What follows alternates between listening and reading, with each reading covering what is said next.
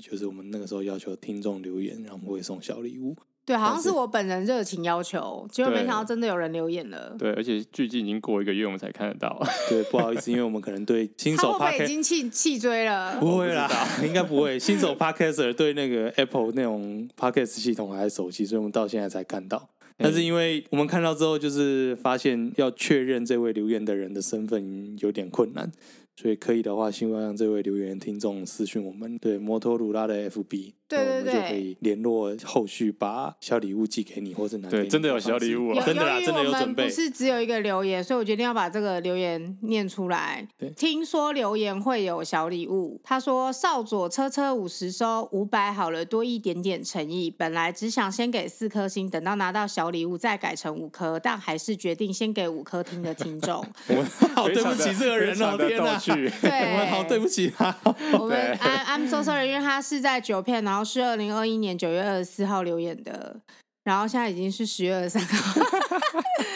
After a month，对，对，I'm so sorry。就是如果这位留言的，就是这位听众，就是如果在听到我们这次申请的呼喊的话，欢迎到我们的 FB 私讯我们，嗯，然后我们就会用各种方式想办法，无所不用其极的把小礼物给你。但如果你，因为我们那时候好像有讲说小礼物要在本岛才能拿得到，嗯，所以如果你在 Japan 的话，可能是无法，可能有一点困难。我们我们在我们在 figure out 要怎么处理比较好哈。谢谢你。好，感谢感谢，欢迎大家收听摩托鲁拉，我是少佐，我是孔雀，我是 J。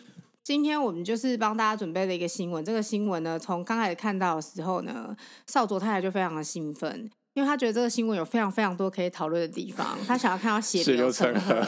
我就先说了，两位加油，来让我也为大家来解释这个新闻。来，这个新闻为什么会让大家非常兴奋呢？因为讲到我们台湾的玉龙集团，嘿，嘿，他说他要布局电动车市场，目前就是有三款全新的电动车在红海科技日亮相了。那这三款 修旅车呢？我先说这个这个修旅车为什么是红海科技日会亮相？是由玉龙集团跟红海集团他们合资成立一个叫做红华先进公司，不觉得公司名字有先进，听起来就很不先进吗？就像公司有科技名字就很不科技，其实很对，其实很 low tech，就像我们公司一样非常传产，对对，就其实是传产，但你偏偏要挂一个科技。好，这个红华先进公司这一年的工工作成果，就是在十月十八号的红海科技日亮相了。那他们亮相有三台车，一台是 Model C 的修旅车，还有 Model E 的轿车跟 Model T 的电动巴士。嗯、那它的理念就是。感受技术、软体跟体验。好，对。那我们首先介绍就是 Model C 的修旅车，它是提供五加二人座的宽敞舒适空间。然后他说它是一台高性能、高效率、高智能、低耗能跟大空间的纯电 SUV。嗯哼，嗯，请给分 SUV 的部分。SUV 啊？嘿，我要问问少佐。对啊，讲到 SUV，我不懂，我问为什么？为什么电动车就一定要做 SUV？到底为什么？哎，现在所有的现阶段电动车都是 SUV 吗？居多是啊，你可以去看，当然有轿车型，嗯，我没有看到就是 hatchback 电电动车，对啊，你有看到吗？没有，你看到的所有电动车几乎就是四门轿车。像特斯拉的那个就 Model S，嗯，哦，像那个中国 Neo 那个蔚蓝汽车，那么 ET7，对，哦，当然中国那边可能有一些那个影音机的问题，我不要讲。但是你不觉得你现在看到电动车，要么就 SUV，要么就四门轿车，对，然后其中 SUV 占大宗，因为它锁定客群都是中高端啊。我不懂，中高端就是爱开 SUV。你看，你有看过哪个高端人士开掀背车？我去买了，我就会。我可以算高端吗？我可以算吗？我可以算吗？好了，我不算高端人士了，好不好？还好，我你还好，我打高端了，这样可以吗？可以，可以，可以，可以。你是新世纪，你是新世纪福音战士。因为他有特别强调，他说就是因为它够大够宽，所以它就有丰富的置物空间，还有优异的空间规划，可以在拥挤的都会区穿梭自如，享受大型车才有的乘坐空间。会一个穿梭城市的大中大车、中型以上的 SUV，OK，、okay, 好，嘿。继续塞在马路里面。对，继续塞。对，然后呢，还有什么车款？好，来第二个车款是 Model E 的轿车，然后它是呃，它是请那个国际知名汽车公司宾尼法利纳，没错，宾尼法利纳。他就说这是意式时尚，具有富含科技感的未来造型。其实我一直搞不清楚为什么他们很喜欢强调科技科技感。对，然后这个产品呢，设定就是以高端服务啊，然后第三舒适第三生活空间跟典雅的设计是主要的诉求。所以它其实就是主打像是我们少佐这样子社会的精英。关我屁事。对，所以在当天的对福音战士们，然后在当天的红海科技日上，是由郭台铭亲自驾驶 Model 一出场。台湾自主研发的意式时尚汽车车款，这句话听起来真的超怪的。我们台湾自主研发的意式时尚车款，有没有发现哪里怪怪的？这就像那个什么，什么结婚要有法式喜饼啊啊！对啊，法式拿来的。对，台湾呃，对，什么台台湾手工制作的法式喜饼，就是那个、啊、那个什么月亮虾饼。月亮虾饼的概念呢、啊？我们以为它是泰国菜，但其实它是台湾人做的。对，台湾制作的泰式风味，所以 Model E 轿车就是月亮虾饼。搞半天，好，那最后一款是 Model T 的电动巴士。OK，请玉龙集团还有鸿海集团以后高阶主管通通配这这台车子。好，然后反正重点就是说，同时持续耕耘自主电动车品牌的领域。集团旗下的某 L 牌，你都已经念新闻稿，就是 Last Gen，好不好？对，不用再那。反正 Last Gen 会成为鸿华先进在台湾的第一个客户，所以我们刚刚提到的 Model C 修旅车跟 Model E 的轿车，渴望成为 Luxgen 下一个世代的产品，期待吗？各位朋友，不期待。你知道你们老师这个礼拜才贴了一篇文章，怎么样？说话。某 L 牌故障了吗？哦，他是他是某 L 牌哦。要不为什么要分享那篇文？你你不知道吗？我不知道哎、分享那篇文，哎、就是什么？就是某 L 牌那台是某 L 牌，而且它的故障部分就是它的电子手刹车。老师怎么会买某 L 牌呢？没有研究，对他没有研究。我觉得老师是就是老师是经过了一轮研究之后，觉得嗯 OK 没有关系的人。我反而觉得老师，因为老师驾车经验没有少、啊、老师是 J 的大学老师，对。对、欸，好。老师欧洲驾车经验没有少啊，嗯、我觉得很容易啦，因为其实后来很多台湾人都很怕欧洲车，哦、好像就是会有一些故障之类的。像我爸现在就是绝不碰欧洲车，嗯，对。然后我因为他的缘故，所以我就我我现在如果要买欧洲车，我会掂掂自己，就是在看的时候，你就会想啊，这个口袋哈，还有这个使用年限，嗯，再想想吧，再想想。嗯、哦，真的啊、哦，对啊。就是不是啊？考虑欧洲车跟你买了某 L 牌，好像那个中间有一个很巨大的鸿沟，还中间还有很多选择。没有，就是觉得就是觉得可以啊。看完整个菜单觉得可以，然后经经济实惠就就买下去了。但是我觉得这是几率啦。现在车子生产就是会有良率问题，然后就是你遇到了之后，后续的处理干什么才会让你决定继续你要不要去买买这个厂牌的车子。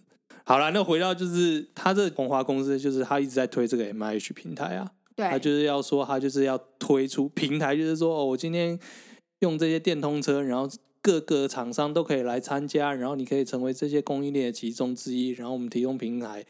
然后大家就会共享资源，然后研发之后就可以再给推推荐给客户这样子。嗯、那这样客户就不用花大把大把的钱自己去研究电动，比如说我要去研究我自驾系统，我要去研究我的 GPS 系统，我要去研究呃还有什么东西？核桃木饰板吗？核桃木饰板很重要。还有七点七点一声道，然后对七点一声道。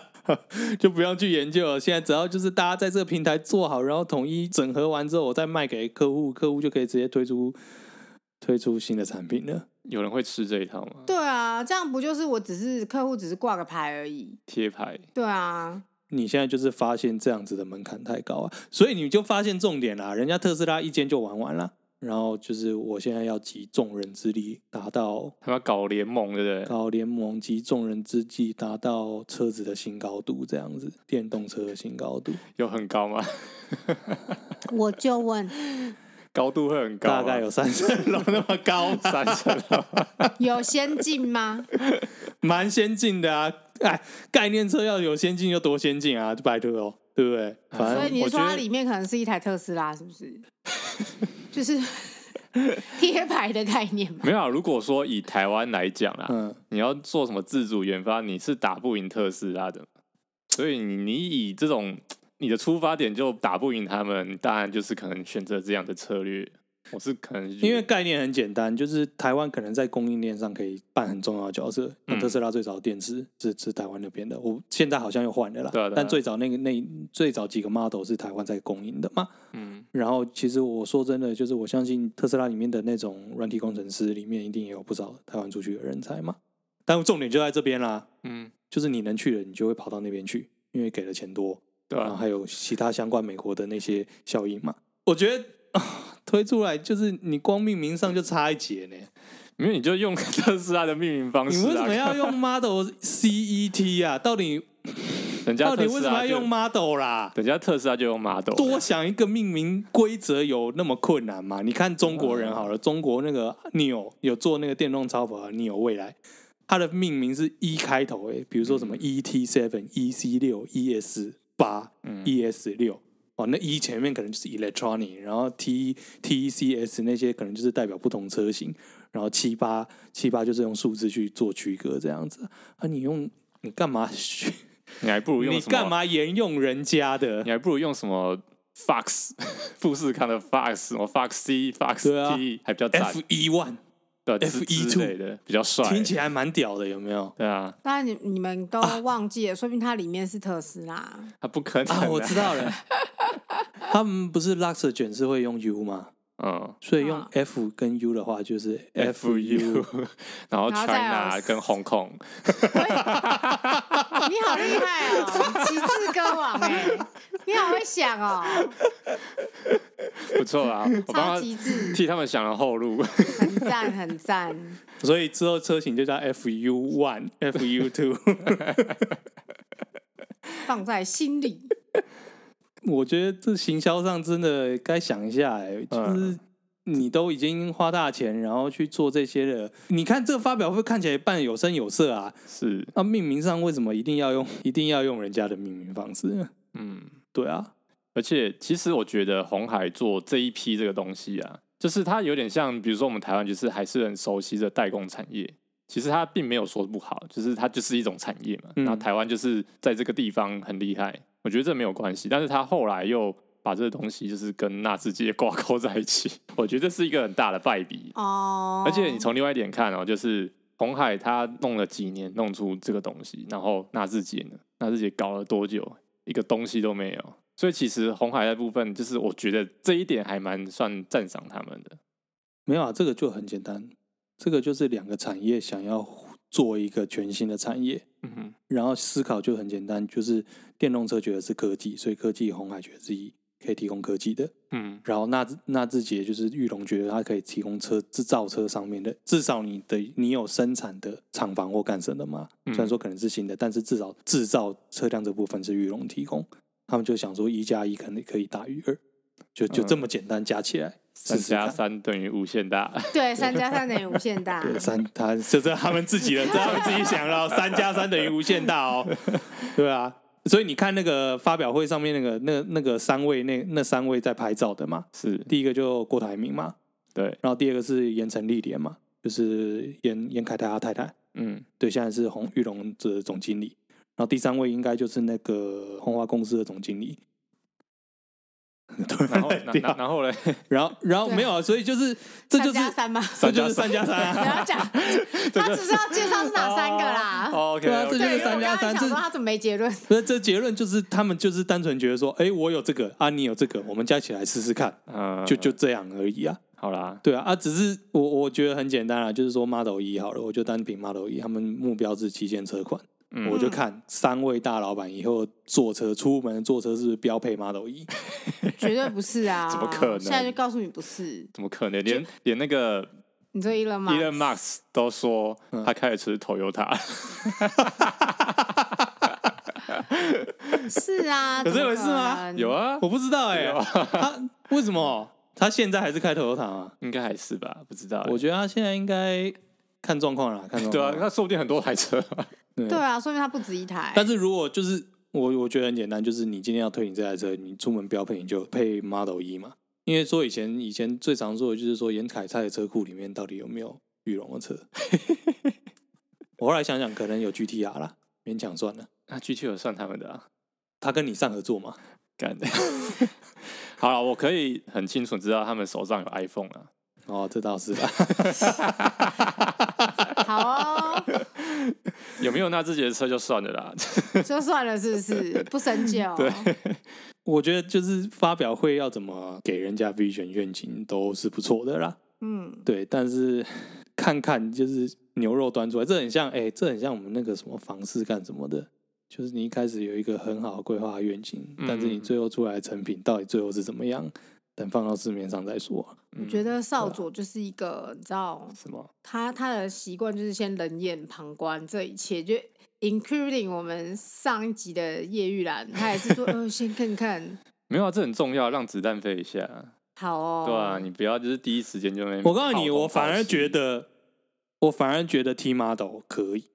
哦，可以啊，巴士 OK 啊，我反而觉得巴士我是可以接受。Model T 就是它的巴士，虽然说在 Model T 在它的新闻稿里面是最少的，对啊，最没有曝光度的，对。但是我反而觉得 Model T 可能是最有可能大量生产大卖的车型。我觉得 Model T 是有，如果有机会的话，说不定就是政府单位，对啊，台湾政府单位可以采购，可以采购啊，对啊。反而是 Model E，我不太相信有那么多有钱人有那么多钱，就是很简单，就是。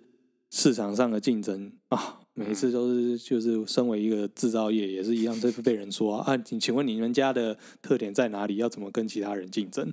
没有特点，没有竞争力，请你买我们的产品，拜托我活不下去，支持我。拿不到这个单，我们这个地方这可以剪进去啊，我们超黑。不会啊，我觉得这个还没有，每家公司都这样。就是业界那个啊，你不要再说，我最近也是这样啊。我们产品明明就很普通啊，但是还是要硬着头皮说。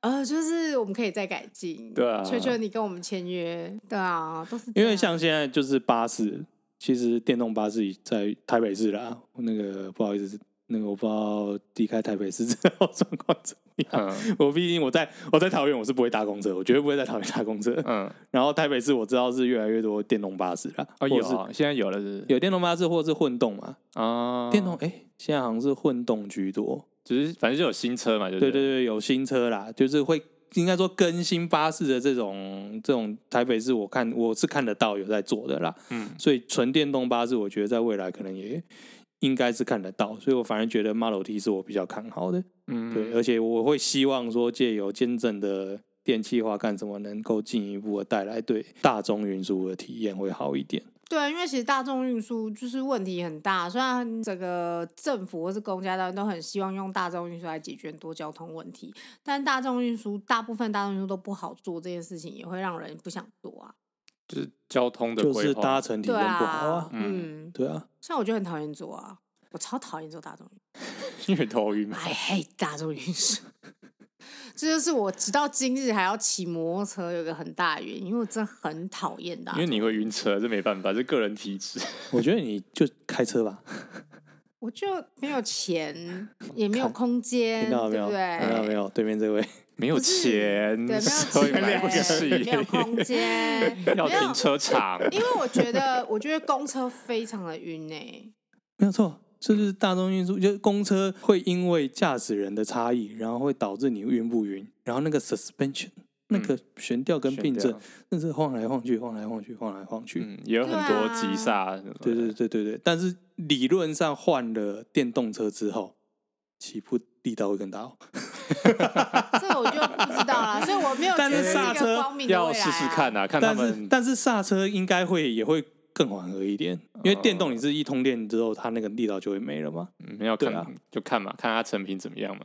哦，对啊，是啦。我心里想是说，哦，比如说你是柴油动力的公车，你起步你要试着去那种离合结合，然后起步干什么？嗯，好，然后等你到起步好不容易换挡换到了，然后你又要刹车了。对啊，那对司机来说其实也是很很需要精细的去操纵。对，是啊，其实公车很难。对，但是如果你今天换电动车就很简单，你就是。入档，你就是打到低档，然后踩油门就对了，嗯就会简单很多。那、那个什么震动啊，或者是那种刹刹车或干什么，就交给那个软体这边去，对，软体软体这边去处理。理论上应该会会感觉会比较舒服一些啦。嗯哼，但是说真的，就是 我们也是有一个东西电气化很久，然后搭起来也非常不舒服的啊、你说台铁吗？对啊，我跟你讲，身为台铁也是蛮晕的。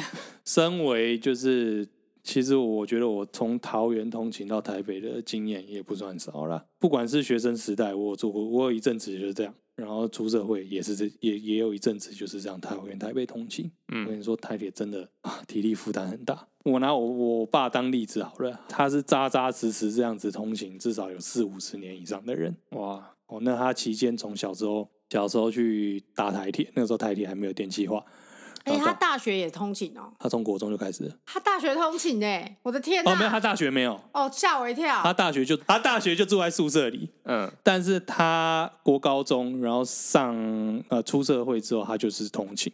他说他那个时候连台铁就是那个围墙都没有，他还就是他有时候要从后站到前站，他还是要跨越车厢的，嗯，他是要直接搬车厢，然后跳过跳过一节一节铁轨的那种。他说他有几次还遇到那种，朱自清嘛还 要跨过铁轨，他说那个还有时有几次那个车子都还在动，然后赶快吓吓到，赶快跳下来这样。哦，好可怕怕哦！对啊。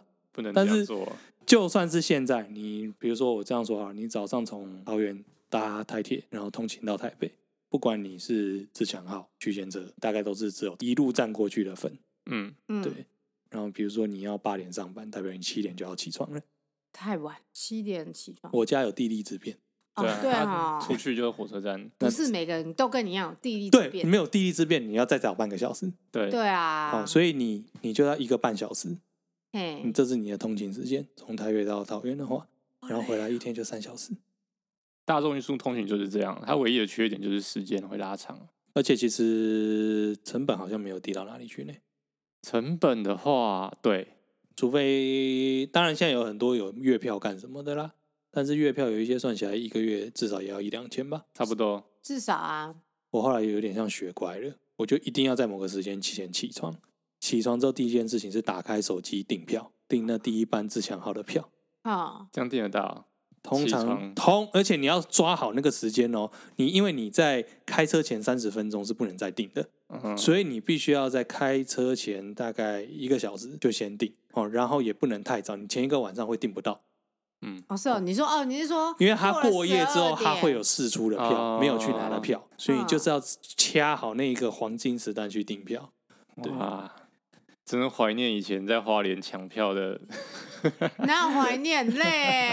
哎、我每次都抢得到，也不知道为什么。哦，啊，大学生那超个不睡觉没有关系啊，没有啊，我没有不睡觉啊，我就早上起来抢啊，就抢到了。大学生我觉得台起也没有关北算好系，订，对，可是从南回超难定。嗯，对，因为台北那个时候已经电气化了，我觉得跟跟电气化有关吗有关有有一些关系，因为你电气化，你能用的车更多。哦，对，像那个时所以候我们说车辆就会车次会变多。对啊，你看像普悠玛或者是泰鲁格号，也是电气化之后才出现的啊、嗯，对啊，我还记得我们一开始回去的时候，一开始单趟是四个小时半起跳，后来三个小时半变成标配，嗯然后最短就是大家就在抢那个两个小时半。哎，南回要六小时哎，我每次看你们就是南部的同学们，老家南部的同学，我真的觉得很痛苦。从花莲到南部，我真的是被骗去哎、骗骗去，就是根本就不知道会那么远，妈的，有够累。像就是因为我后来有一有一阵子我是会会开车往返嘛，然后像我第一次开下去的时候，那个时候雪隧还没通，嗯，所以我也记得我差不多就是花了一整天大概六个小时，然后后来就是随着雪隧通了，然后宜兰顿段平原通了，然后但当然苏花改那个时候是没有，啊，就还是只能开苏花，所以那个时间又越缩越短，然后到最后就是我我自己开我一次春假之前吧，早上六点出发，六点出发，顺道还把同学从宿舍载到火车站放他们下来，然后自己开回台开回桃园，到桃园好像才十点而已，对好啊，快哦！对啊，我骑小白六个小时，但是。哇，你还骑小白回去哦？对吧、来回啊，哇，对啊，但是我要说的就是说，那个时间跟你搭大众运输好像差不多，差不多少啊，差不多。对啊，那如果你体力上可以负担，然后其实金钱上也没有差多少啊。我那时候一桶油四百应该够吧？但是大众运输它本身的主旨就是要那个啊，减少私家车的那个车流量吧。对，啊，但是它还有碳排放，对，但是它的诱因就是没有它的缺点，一定是时间成本很高。嗯但它的诱因就是应该要搭乘搭乘的那个成本要降低。对啊，对对啊，但是如果你搭乘成本没有降低的话，就是我刚才就说了，时所以台湾间人就很少搭公共时间成本也是成本嘛。对啊，对啊，嗯对啊，那你时间成本，你一定每个人时间成本不同，但是你去换算衡量之后，跟你的金钱成本比相比来比去之后，就会自然而然造成公众运输利用率高或低的原因呢。那我说反过来，像高铁，我们大现在乘坐高铁的体验都还不错吧？都还蛮好的，还不错，对啊高铁还可以捡到几百。万呢。对啊，哈哈哈，什么什么什么为什么？什么？之前不是一个民进党立委，不是台提了一个三百万的手提箱在高铁上，啊，有这回事？啊，我不然后嘞知道哎，然后被捡到啦，然后嘞？然后就说哦，那个钱没有啊，就是就是忘记了，忘记拿。哦，啊原来哎，我都没有看到这个新闻欸，我都没看到这个新闻天哪我被封锁了吗？哎，这是一个大大众运输，然后还有抽乐透的概念。好爽哦！刚在台铁好像就是真的，台铁台铁好像就很少有这种事情嘛，台台铁好像没有，对吧？台铁会被吞掉 台铁就只是出车祸啊，很危险、啊。哦，台铁很可怕，很可怕也是。高铁算是大众运输里面我觉得最舒服的。本来觉得很贵，但是长大以后就觉得，呃，用钱去换这个舒适度，我是觉得 OK。就像我之前当兵的时候在部校受训，嗯，我他妈就是搭高铁搭爆，哦，真的哦，对啊，谁要那边花时间谁？不搭？拜托，阿兵哥时间最宝贵了，好不好？我那时候咻的回台北啊！我那时候二训也在台中啊，我也是妈高铁搭爆啊！一定要搭、啊，你搭那个客运或你搭那个都是两三个小时起跳呢，那不止哦，两三个小时，两三小时。你们放假的时间那么宝贵，宝贵哦！一出去就是那个时间滴滴答答要倒数计时了。对对对，直接冲了，赶快买票，冲对啊！啊，连出营的那个计程车都已经叫好了。对 就是要卡卡很紧，是不对啊，是？同袍下车，把他哎我跟你踢他下去。我跟你讲，那个那个真的超算的超精准的，好不好？那就是说，哦，等我跟你讲，等一下那个连长几点会做离营宣教，然后几点几分哦，我们就在大门口集合啊。那个这次今天站位门站位兵那个学长哦是自己人，所以他不会卡你卡太久那个查验啊。时间管理大师，对啊，你们好厉害哦啊，哦！等一下，等一下，五分钟之后，计程车就会到门口了。啊，我们搭搭到那班等等一下上车要有顺序哦，你一二三四，对对对对，这样顺下下车顺序才啊，会快。我坐那个副驾驶，对对对对对对，这样下车顺序才会快啊！这样子的话，你可以赶上第几分的高铁，我可以赶上第几分的高铁。对对对，哇，算那么精要精准，密，是吧我们？现在知道，原来国军作战要那个时间控管，对对啊，这很很重要哎，你都是重要 PM，好赞啊，所以铁路电气化是少佐，就是这方面台铁经验比较差的部分，体验比较差。我一直都对台铁的搭乘经验没有很好。嗯，对啊，嗯包括就是拥挤，然后误点，我觉得误点就是最常。哦哦，你知道我被我不知道啦，就是我觉得如果你搭台铁的经验够久的话，你就会发生说你被困在车上两个小时以上经验的人。嗯，对我就发生过啊，哎、我要立个 flag，嗯，我从来没有遇到过台铁误点，真的还搭假过几次？台铁？就是你说你整个大学时代都在搭台铁？对啊，那你都没有碰到本列车在此临时停车，然后就是造成各位旅客的不便，敬请见谅这件事吗？因为只要有这件事，就一定误点啊。但是我算那个时间，其实差不多就两个小时啊。没关系，重大误点，我觉得那个差个五分钟、三五分钟我就算了，对啊，我就不算误点。没有，你没有遇过重大误点？完全没有。那我告诉你，我在就是台铁上，我在电联车上被困过两个小时，在一个大雨的夜里，然后我那个时候才是台北桃园通勤。嗯，哦，反正在回台北桃园通勤，然后再回来路段上，就突然从车厢的最左侧、最前方传来那个车底上传一个空空空空空，然后你就感受到那个那个震动一路从前方传到后方，然后经过你脚底，经过你的脚底，然后冲到后面去这样子。嗯，然后接下来列车就停了，啊然后停了之后还好有电，然后车子也没就是没有出轨也没这样，但是就是车车子有电，但是就停下来停在那边，然后就没有任何人出来说明。然后过了半个小时之后，碾到东西吗？对我那时候心想说干干，不会碾到什么啊？你我操！结果后来过了半个小时，列车长广播说本列车因为撞上石头，在此临时停车，哦。请各位旅客哦是石头是九达啊，九刀啊，对。哦。搞了半天是是是无机物，没关对，系。搞了半天是下雨下太大，嗯，然后脱轨吗？不是就是有些土石流，土石流。哦然后那个石头不大，但是因为也掉到铁轨上，让火车撞到，所以那一列就不行。然后哎，不是啊，他们不是有警示系统嘛？如果东西掉在铁轨上，是会直接通知台铁上。不知道那个时候有他应该会及时刹车我不知道那时候有没有，那也期啊有啊十年以上了。哦，好好可怕哦！然后怕哦，压力好大生。死一然后我就被我们就是整车的人就在那边等等了大概两个小时，而且那是难得一见的大雨。然后最后是他们跳另外一台车过来，就是在铁轨上从这台车跳下来，再到走到到另外一台车上，然后再回桃园，嗯，然后回桃园请我爸来载我。那天因为大雨，桃园这还淹水，一波三折哎。对，所以这我平常那个路程可能被被拉到三四倍时间以上。可是这算天灾啦，我觉得这不算是。但是你说的没有错，那段其实也很长，因为交通交平交道设计的关系，所以也很容易发生人身事故。啊，对我我算就是算是没有碰上了。对，这不知道算运气好还是不好，就是我没有我没有遇到过，嗯，但是实际上被卡在车上，大概他们的 SOP 就是会你会被卡这么久，然后走到火车站抬头一看，我发现我现在很久很久没有这种感觉，就是走到火车站抬头一看，发现干误点一小时以上，这那个那个当下你就会知道哇，剉赛去哪里哦，又不行了，对哦，我记得 我记得有一次早上上班就遇到这件事情。那不是错赛了吗？就真的剉赛啊！我就想说，干哇，我都已经赶到火车站，给我说误点一个小时以上，那我现在到台北怎么样？就我只好赶快跑到那个客运那边去，哦，就客运也蛮远。好惨哦！那么他这有遇过吗？我蛮常遇到的、啊，但是因为那个都是在我可能要回南部的时候，所以就没差，是是我没有就睡觉啊，办怎么办？没有就是时间压力。就是睡觉啊，然后一直睡，然后记得要打电话回家说，哦，我们好像会误点，然后爸妈一定问你说你要误点多久，我就说不知道这个问题，你要问台铁，就 是就是你你没有办法预知啊，就会跟他就回答的不错，对啊，我就说爸我不知道，这个你要问台铁，我爸就说哦好吧，那你到哪里，就是通常都是这样嘛，嗯就是。虽然表弟是这个时间，但是通常都会说你到哪一站的时候跟我说，我出门差不多。嗯，那时候也不会再误点了。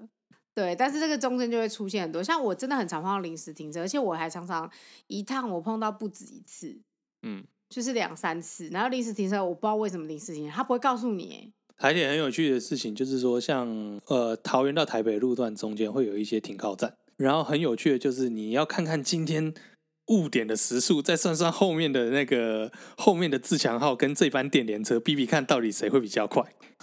对对对对对对，对。然后你就可以在中间某一站，如果你判断后面来的会赶上前面的，你就要在中间那一站跳下车，然后跳再上那个自强号站票。对，哦，然后你就可以在中途超车。哦，对，但如果你有时候没算好，你就会超慢才会到。这算是搭乘台铁金手指。其实你一定要算啊。哎，我都不会做这种事情哎。就跟我们如果回南部订不到票的时候，也会去算说，如果我在呃，比如说我通常是要订。可能是花莲直达到高雄的嘛，那如果订不到怎么办？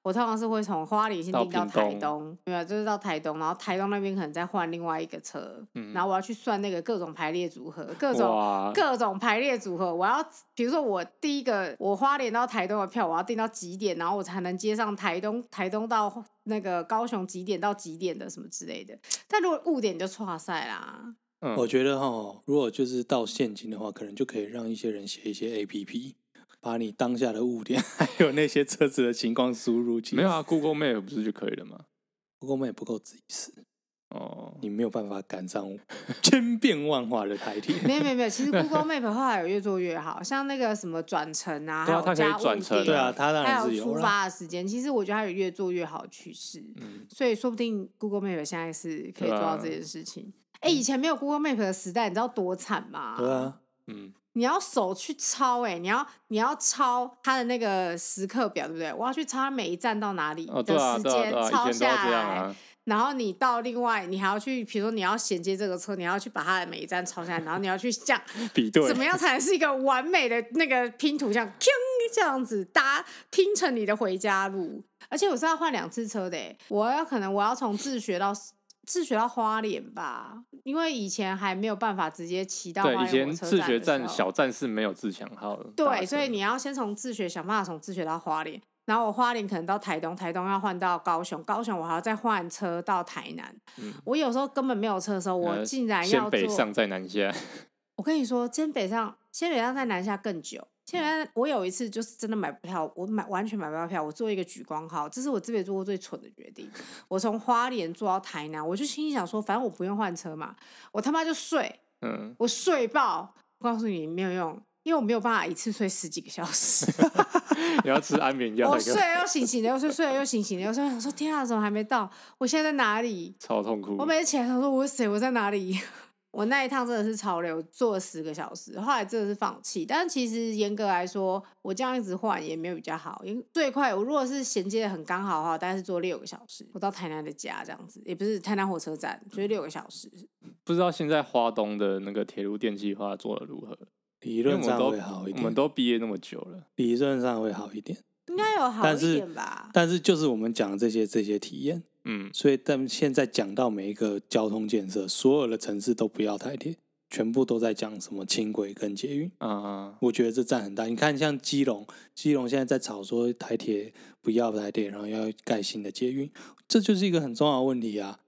因为你台铁，你一般基隆，我觉得基隆跟桃园有一点类似状况，就是它都是一个就是会通勤到台北，然后大概都要四十小四十分钟，甚至一个小时的通勤。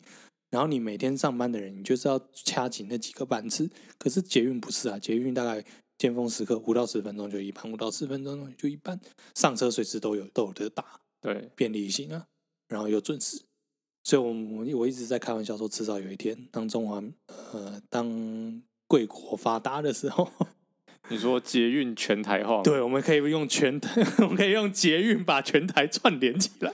其实我觉得就是有这个趋势啊。但不知道什么时候会达成。你到时候就可以从基隆搭捷运，呃、然后一路到台北，再换成台北捷运，再搭桃园捷运，捷运桃园捷运，再到 新竹捷运，新竹捷运之后再一路搭。其实不是不可能的，嗯，但是会花很长很长的时间。我觉得会比台铁还久。请问一个问题，嗯，要用一卡通还是要用悠游卡？整合啊，整合啊，整合啊！这其实捷运就是这样，因为不同时期跟不同时间盖的啊，所以它本来就有一个整合的过程。而且不一定是同一家公司啊，就像日本一样啊。我以为你们要说那个看那个时候总统是不是柯文哲？是他也没差好不好？盖好他已经做苦不知道几岁。我觉得可能到我们下一代的中年比较可能实现。因为台中也在盖捷运的嘛，就是呃五都可能就开始盖，嗯，自己的捷运。对啊，台南也有规划。那五都都盖好了之后，慢慢的比较没有经费的县市，可能也可以开始动工。我个人觉得桃园不用捷运。对啊，有些可能会，比如说桃园不用捷运，捷运会和台铁，然后台铁在就是变串联嘛。哦，现在就对啊，其实现在就有啦。现在现在像那个什么，像台铁就是，所以也就是说，台北车站，各位觉得全台串联捷运这件事情，比起台铁改革来的简单，成本可能也比较低。我不觉得成本会比较低，但是我觉得 我不觉得比较简单就对。但是我觉得它比较有有可能达成，它是有一个可实现性啊。对，但是对，但你说简单跟成本嘛，我不觉得。我不觉得，我觉得两个都很难。对啊，台铁硬哎。对啊，他就是要迟到，我真的搞不懂。但他年年亏损，对啊，我就想说他到底是靠什么营运的？他是国有的啊。台铁现在不是还是国有吗？公营吗？台铁现在是民营吗？不是吧？是前面前面发生一些公安事故的时候，不是很多人都在讲说台铁要不要民营化吗？嗯，但是反面的立论就是说，毕竟是大众运输，那有一些台铁民营化之后，势必有一些没有利用到的车站，嗯，可能就会被废线或者干什么。是，对啊，就是交通方便这件事情，其实我觉得都是一个。我觉得很难解，就是比如说到底要有几个站，然后还有就是那些站交通要怎么办？我觉得都都是要去思考的问题、啊。台铁最大问题是它它内部管理吧。台铁最大的问题就是搞不清楚到底在冲三小，而且很多人好像领很多钱都没有在做事。然后好像很多人就是很血汗这样。对啊，哎、欸、不对啊，哪间公司不是这样？这不就是现在就是标准啊？台湾企业，台湾企业啊，两极化状态嘛，那个。卡了卡了脚的领多不做事，欸、然后基层新进的就累个半死这样。对，我那天好像有看到一个，就是算是报道吧，他在讲说，早期很早很早以前，美国 CEO 的薪水是工人的基层工人的几倍。你现在说的是那个倍差有越来越被放大的其实，其实就是最早之前，美国 CEO 跟他们基层工人薪水是三十倍。嗯，那你们觉得现在有可能三十倍吗？